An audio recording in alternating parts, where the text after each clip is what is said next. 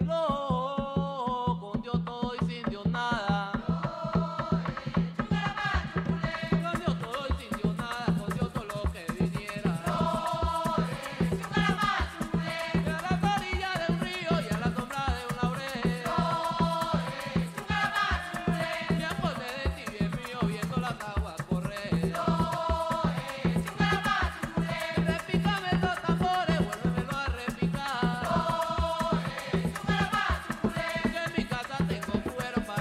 Los brujos de Chávez, la magia como prolongación de la política.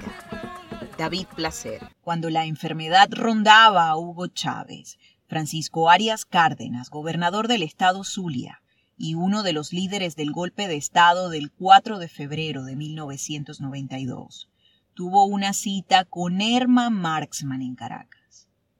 Habían acordado comer mientras hablaban de la política nacional y del futuro del país.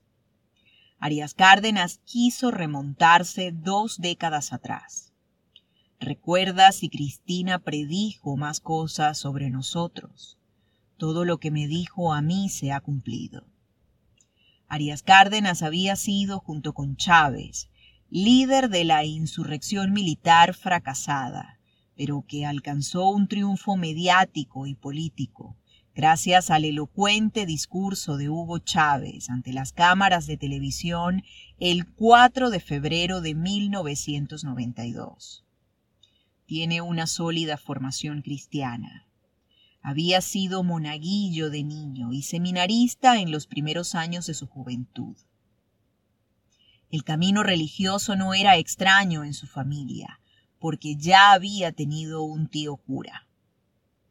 Siempre ha sido un sigiloso estratega y ha caído de pie en todos los precipicios de los que se ha lanzado o desde donde lo han lanzado. De carácter andino, reservado, era madrugador como buen militar, y aún conserva la vieja costumbre de meditar y orar, un hábito que aprendió en el seminario Santo Tomás de Aquino, de su San Cristóbal natal, en la zona de los Andes, que une a Venezuela y Colombia. Cada mañana se levanta, hace café, ve las noticias por televisión y se sienta a revisar los correos frente al computador, siempre en el mismo orden. De cabello negro, que resalta con sus patillas completamente blancas.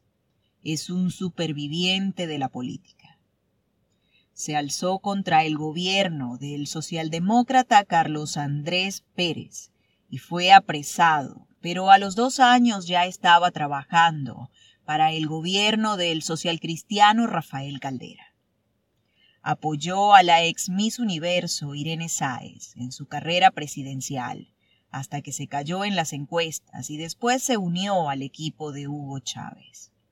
Años más tarde lo llamaría gallina y loco, cuando compitió con él por la presidencia, pero finalmente terminó haciendo las paces.